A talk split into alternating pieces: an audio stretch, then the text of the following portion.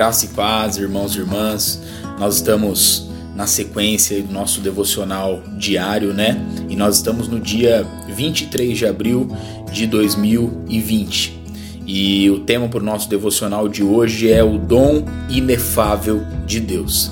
E o nosso texto básico bíblico, né, se encontra lá em 2 Coríntios, capítulo 9, versículo 15, que nos diz assim: Graças a Deus pelo seu dom inefável. Paulo ele conclui uma sessão em sua segunda carta aos Coríntios com essa exclamação de gratidão que nós acabamos de ler ali em 2 Coríntios 9:15.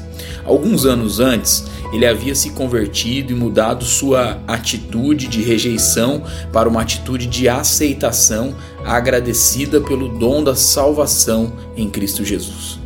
Com o passar dos anos, seu sentimento de gratidão a Deus foi crescendo, até que nessa explosão de gratidão ele usa uma interessante palavra da língua grega para descrever o dom da salvação. Os linguistas, eles usam o termo apax legomenon, né, para descrever um termo ou uma frase que aparece apenas uma vez em um manuscrito. O termo grego anegdiegetos, traduzido para o português como inefável, é um desses termos foi usado apenas uma vez por Paulo em todas as suas cartas. E é válido nós lembrarmos que ele é o maior escritor do Novo Testamento.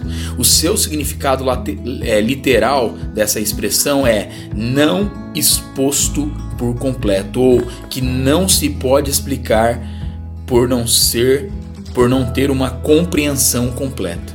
O nosso desafio, irmãos e irmãs, é nós nos unirmos ao apóstolo Paulo em gratidão a Deus pelo seu inefável dom da salvação. Esse dom é a fonte da nossa alegria, mesmo em momentos de lutas. É também a fonte da nossa renovação para a nossa vida e para o nosso ministério, mesmo que muitas vezes eu e você nós não consigamos por palavras expressar e explicar aquilo que nós sentimos e aquilo que nós vivemos e aquilo que nós a cada dia podemos provar diante da presença do Senhor. Que a nossa oração seja: Deus eterno, obrigado por me escolheres e me resgatares por meio de Jesus Cristo. Ajuda-me a sempre ter consciência do teu grande amor com que me salvastes.